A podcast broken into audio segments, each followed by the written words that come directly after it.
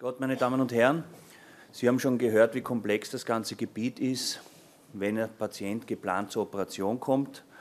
Jetzt möchte ich darüber reden, was passiert und was wir in kürzester Zeit entscheiden müssen, wenn jetzt ein Patient kommt, der eine akute Dissektion, ein Zerreißen der Hauptschlagader hat, der vielleicht sogar schon eine Einblutung in den Herzbeutel hat oder in die Pleurahöhle etc.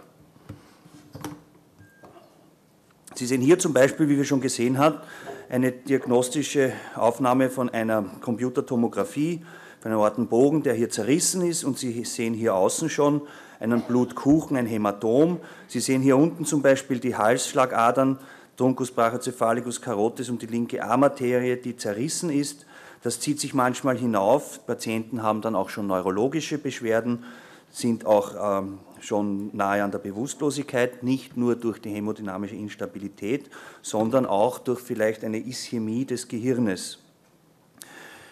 Wie der Kollege Gorlitzer schon in der Definition beschrieben hat, ist für uns eben ganz entscheidend bei der Ortendissektion, dass wir eben wissen durch verschiedene diagnostische Methoden, ob der Patient eine A-Dissektion, wie wir schon gehört haben, am aufsteigenden Ast der Hauptschlagader hat, weil Sie können sich vorstellen, wenn dort die Hauptschlagader platzt, blutet es in den Herzbeutel ein und es reichen 70 bis 80 Milliliter, einige wenige Herzschläge, dann kommt es zur Herzbeuteltamponade und der Patient wird so, wie man sich vorstellen kann, das Spital nicht mehr erreichen können. Bei der Typ B-Dissektion hängt es eindeutig von der Symptomatik des Patienten ab, wie rasch interveniert werden muss. Oft ist die Typ B-Dissektion etwas, was man konservativ führen kann. Der Patient hat zwar in der Anfangsphase vielleicht einen akuten thorakalen Schmerz, bedingt durch das Einreißen, aber das Ganze beruhigt sich dann, wenn der Patient eben nicht rupturgefährdet ist. Eine B-Dissektion, wie wir auch besprechen werden, ist dann als akuter Notfall zu sehen, wenn der Patient zeichnet. Das heißt, trotz Blutdrucksenkung andauernde thorakale Schmerzen hat, wenn der Patient einen Pleuraguss entwickelt, das kann schon ein Zeichen sein, dass eine Ruptur beginnt. Oder wenn der Patient abdominelle Beschwerden hat. Das heißt, dass einfach eine Darmarterie oder auch eine Beinarterie aus einem weniger durchbluteten Lumen der Aorta herauskommt, dann ist es sicherlich auch etwas, was als akuter chirurgischer Notfall zu sehen ist. Die akute Aortendissektion Typ A, wie wir schon gehört haben, ist ein absolut medizinischer Notfall. Die Mortalität, je nachdem natürlich, äh, wie weit fortgeschritten das ist, ist bei einer nicht tamponierenden, also ohne Perikardagus, ungefähr 1, 2 äh, Prozent pro Stunde. Wenn der Patient schon einen beginnenden Perikardagus etc. hat, das muss keine akute Einblutung sein, das ist ein, sozusagen ein Durchschwitzen durch diese dünne Aortenwand, steigt das natürlich bis auf 5 oder 10 Prozent pro Stunde. Sie können sich vorstellen, wenn man viel Zeit für Transport, wenn der Patient irgendwo im tiefsten Gebirge wohnt zum Beispiel und nicht mit dem Hubschrauber zu retten ist, zählt wirklich jede Stunde. Wir haben gesehen bei der Frau Ministerin, war kein Hubschrauberflug möglich. In den, innerhalb von diesen zwei Stunden ist das im Auto geplatzt und die Frau Ministerin ist nur mehr tot im Spital angekommen. In den ersten 24 Stunden, wie Sie sehen, stirbt trotzdem noch jeder vierte Patient bei der nicht behandelten Typ-A-Dissektion. Und Sie sehen, dass im ersten Jahr praktisch kein Patient so eine Typ-A-Dissektion überlebt. Es ist die Typ-A-Dissektion oder ein Platzen eines Aneurysmas in der Hauptschlagader schon bei dem geringsten Verdacht ein absoluter Notfall. Der Patient muss selbstverständlich Kreislauf stabilisiert werden, Infusionen und so weiter. Aber beim geringsten Verdacht, wenn Sie zum Beispiel einen Patienten haben, bei dem bekannt ist, dass er eine 5 cm große Aorta-Aszendenz hat und der ruft Sie an und sagt, er hat plötzlich einen Vernichtungsschmerz und so weiter, so werden Sie nicht sagen, der soll zu Ihnen in die Ordination kommen, sondern Sie werden sofort den Notarzt dorthin schicken oder wenn Sie am Ort und Stelle sind, natürlich den Notarzt Hubschrauber und die Rettungsmannschaften darauf aufmerksam machen, worum es sich handeln kann. Wichtig ist, dass er dann nicht, was weiß ich, von der tiefsten bucklige Welt in das Krankenhaus Wiener Neustadt mit Notarztwagen transportiert wird, sondern wenn der Verdacht besteht, sofort mit dem Hubschrauber in ein Zentrum, wo nicht nur eine Herzchirurgie besteht, sondern äh, wo nicht nur eine diagnostische Möglichkeit eines CDs bestehen, sondern auch wo die Möglichkeit einer schnellen Intervention, also einer herzgefäßchirurgischen Abteilung besteht. Es gibt verschiedene Arten des aortalen Notfalles. Ich möchte nicht über einen Herzschuss oder so reden, weil das Gott sei Dank in unserem Land extrem selten vorkommt. Traumatische Aortenrupturen gibt es bei Verkehrsunfällen. Viel häufiger sind Aortenerkrankungen durch essentielle Hypertonie und durch die Arteriosklerose bedingt. Bei der Aortendissektion, wie Sie auf der linken Seite sehen, kommt es zu einem Einreißen der Aortenwand, das Endothel reißt ein, dadurch blutet es in die Media, in die mittlere Schicht der Hauptschlagader hinein und das Blut wühlt sich dann meistens nach distal über den Ortenbogen in die Aorta-Deszendenz hinunter, kann aber umgekehrt auch von der Aorta-Deszendenz über den Ortenbogen in die Aorta-Aszendenz sich durchwühlen, was dann wieder aus einer Typ-B-Dissektion eine A-Dissektion macht und somit wieder als akuter Notfall zu werten ist. In der Mitte sehen Sie ein intramurales Hämatom. Genaue Ursachen dafür weiß man nicht. Wahrscheinlich sind es Vasa vasori, also die Aorta versorgende Gefäße, die platzen und in der inneren Schicht der Hauptschlagader zu einem Bluterguss führt. Dieser Bluterguss kann sich auch nach vorne oder nach hinten vorwühlen. Er kann natürlich auch durchbrechen und in der Aorta-Aszendenz zur Herzbeuteltamponade führen und ist damit auch in der Aorta-Aszendenz als akuter chirurgischer Notfall zu werten. Was anderes ist nun Beispiel ein, ein Ulkus, ein arteriosklerotisches Ulkus in der Aortenwand. Das kann nicht nur platzen nach außen und zu einer Aortenruptur führen, das kann andererseits auch ein sogenanntes penetrierendes Ulkus sein. Das wächst erst in die Wand ein und langsam hinaus und kann dann eben zu einer Aortenrupturgefahr führen. Das Ziel der Behandlung der Aortendissektion ist natürlich das Überleben des Patienten zu wahren. Der Patient muss so rasch als möglich, wenn er eine zerschichtete Hauptschlagader hat, in der Aorta Aszendenz chirurgisch versorgt werden, um ein Platzen, ein Verbluten oder eine Herzbeuteltamponade zu verhindern. Da hat man oft nicht viel Zeit, Koronarangiographie zu machen, um zu schauen, ob er nicht ein bisschen eine koronare Herzerkrankung hat, die man bei der Operation mitbehandelt, sondern das Ziel muss sein, so rasch als möglich ihm das Leben zu retten. Der Patient kommt mit einem, oft nur mit einem Herzecho zur Diagnose oder Computertomographie. Wir können keine Rücksicht nehmen, ob er jetzt einen Bypass braucht oder nicht. Das kann man aber dann vielleicht ein paar Wochen später interventionell kardiologisch beheben oder eventuell auch nach ein paar Wochen eine koronare Operation durchführen. Einzig und allein muss eine lebensrettende Operation sein. Sie haben schon gehört vom Kollegen Waldenberger, wie komplex die Operation ist mit Kreislaufstillstand, mit Abkühlen des Patienten, mit Planung der Hirnperfusion etc. In diesem Fall handelt es sich um einen absoluten Notfall und wir müssen innerhalb von Minuten oder wenigen Stunden eine operative Strategie entwickeln.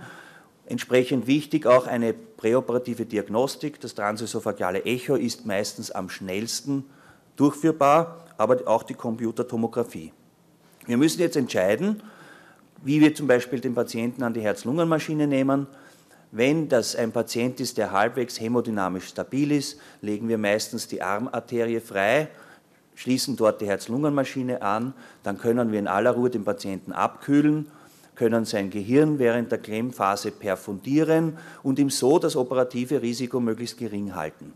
Kommt der Patient aber schon mit einer beginnenden Herztamponade Oft passiert es beim Umlagern vom Hubschrauber auf die Krankenbahre, dass das platzt, er tamponiert. Dann müssen wir innerhalb von Minuten den Patienten an die Herz-Lungenmaschine nehmen. Dann können wir in der Leiste zum Beispiel die Beingefäße kanalieren, können den Patienten schon an die Herz-Lungenmaschine nehmen, bevor wir überhaupt den Brustkorb eröffnen und dadurch quasi ein Ausbluten oder eine Herzbeuteltamponade verhindern. Wir müssen uns entscheiden, wo können wir eine eventuell eine Aortenklemme setzen dann können wir dem Patienten ebenso eine bessere oder aufwendigere Operation anbieten, weil wir ihn dann nicht so sehr abkühlen müssen. Wir müssen natürlich danach streben, die Einrissstelle zu finden. Wenn wir es nicht wissen von der Computertomographie, wo es ist, haben wir die Möglichkeit, in einen kurzen Stillstand zum Beispiel in den Aortenbogen hineinzuschauen, ob im Bogen auch dieser Riss besteht wir müssen wissen, vor der Operation hat der Patient eine Ortenklappeninsuffizienz, kann ich ihm durch Raffung der Aszendenz, wie der Kollege schon erzählt hat, diese Klappeninsuffizienz wieder gut machen oder muss ich ihm die Klappe mit ersetzen? Sehr entscheidend ist, ob der Aortenbogen mit betroffen ist. Wenn die Dissektion nur in dem Anfangsteil der Aorta Aszendenz ist, kann ich ihm dieses erkrankte Stück der Aorta komplett herausschneiden, mit einer Prothese ersetzen. Ist der Aortenbogen mitbeteiligt oder zieht die Aortendissektion die Hauptschlagader hinunter, so werde ich quasi aus einer Typ A-Dissektion eine Typ B-Dissektion produzieren und der Patient muss im Nachhinein dann engmaschig kontrolliert werden, ob er nicht eine Komplikation der behaltenen B-Dissektion äh, äh, ein Restrisiko in sich hat. Wie wir schon gehört haben, das Beste wäre die axilläre Kanalierung, dass man einen kleinen Schnitt macht, wie zum Beispiel bei der Herzschrittmacherimplantation. Man legt sich die Arteria axillaris frei, näht dort eine Prothese ein. An die Prothese kann man die Herz-Lungen-Maschine anschließen und den Patienten dann einerseits abkühlen, andererseits während der Phase, wo man an der Aorta operiert, kann man den Kopf selektiv äh, perfundieren. Er wird gekühlt in einen künstlichen Winterschlaf versetzt. Hier sehen Sie ein Beispiel, links zum Beispiel eine Aorta Aszendenz, wo der Sauger ist, geht es zum Herz hin, zur Herzklappe. Sie sehen, wie dünn die, die Wand der Hauptschlagader ist ganz dünn, knapp am Rupturieren und hier sehen Sie innen den Riss in der Hauptschlagader. Dieser Riss hört aber vom Aortenbogen auf und Sie sehen hier haben wir die komplette Aorta-Aszendenz von der Herzklappe bis zum Aortenbogen ersetzt und quasi den Patienten geheilt. Sehr entscheidend, wie wir gehört haben, ist bei der Dissektion, ob eine Aorteninsuffizienz vorliegt, wie hier zum Beispiel. Hier sehen Sie, dass die Dissektionsmembran bis zur Herzklappe vorschreitet. Das geht oft bis zu den Herzkranzgefäßen. Das müssen wir eben auch wissen, welche Art der Operation wir durchführen. Äh, Kollege Waldenberg hat schon gezeigt, wie man vorgeht. Das Problem bei der Dissektion ist, dass es eine Zerschichtung der Hauptschlagader ist und es kaum nähbar ist, diese eine dünne Membran an die andere zu nähen. Jetzt äh, verwenden wir hier solche Filzstreifen, wo wir diese beiden zerschichteten, und Sie sehen hier, dass es sich um eine A-Dissektion handelt, die aber bis hinunter in die Aorta descendens geht, dass wir erst diese Schichten zusammennähen müssen, doppeln müssen, wie man sagt, und dann auf dieses verstärkt, verstärkte Gewebe mit dem Filzstreifen eben dann eine Prothese besser draufsetzen und damit äh, das Gewebe einfach haltbarer machen. Wie wir schon gehört haben, hier zum Beispiel eine gedeckte Ruptur ins Perikard, das wird ebenso versorgt, es wird gedoppelt, ersetzt und hier zum Beispiel bis hinunter zur Klappe. Wir sehen eine Klappenprothese zum Beispiel und die Herzkranzgefäße werden in diese, in diese Hauptschlagader wieder hineingesetzt.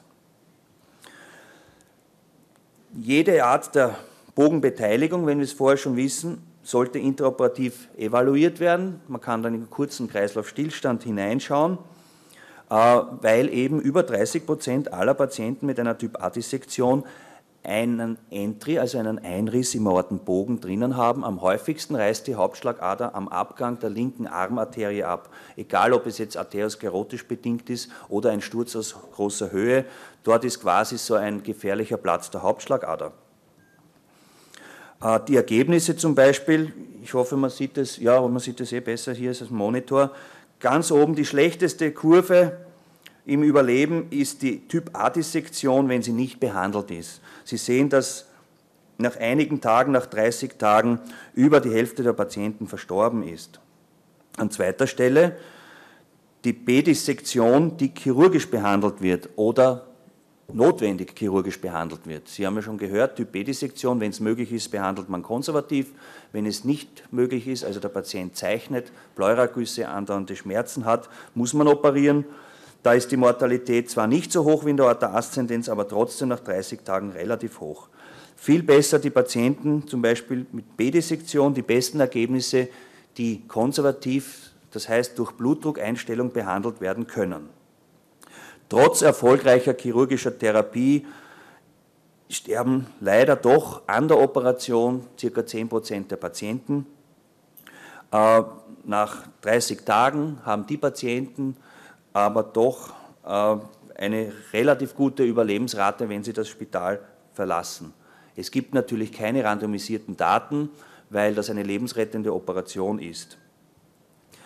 Die akute Typ B-Dissektion, wie der Kollege Mertikian dann von der interventionellen Radiologie näher behandeln wird, hat man früher wenn man sie operieren musste, operiert, indem einfach die Hauptschlagader ersetzt wurde. Das ist eine sehr große Operation mit leider sehr hohen Komplikationsraten. Man ersetzt die gesamte Hauptschlagader, man kann nicht auf die Lumbalarterien achten. Circa ein Viertel der Patienten hatten damals, wenn sie die Operation überlebt haben, einen Querschnitt zum Beispiel. Deswegen ist man da viel vorsichtiger geworden mit der Operationsentscheidung. Wenn der Patient aber zeichnet, wie es heißt, muss trotzdem operiert werden, weil man ihn eben eine Ruptur der Aorta auf jeden Fall vermeiden muss. Hier sehen Sie zum Beispiel einen Patienten mit einer Typ B intramuralen Hämatom. Ganz links auf der Seite sehen Sie die Zerschichtung der Hauptschlagader hier hinunter und in der Aortenwand sehen Sie eine verdickte äh, Einblutung, ein Hämatom. Nach drei Monaten zum Beispiel beim zweiten Bild sehen Sie, wie aus diesem intramuralen Hämatom ein Ulkus entstanden ist. Sie sehen, dass es hier in die Wand eingeblutet hat. Mit der Zeit wächst dieses Ulkus und um eben eine Gefahr der Ruptur zu vermeiden, kann man wie hier zum Beispiel einen Stentgraft dann einsetzen und so nicht chirurgisch mit einer verbesserten äh, äh, Morbidität den Patienten behandeln. Ja.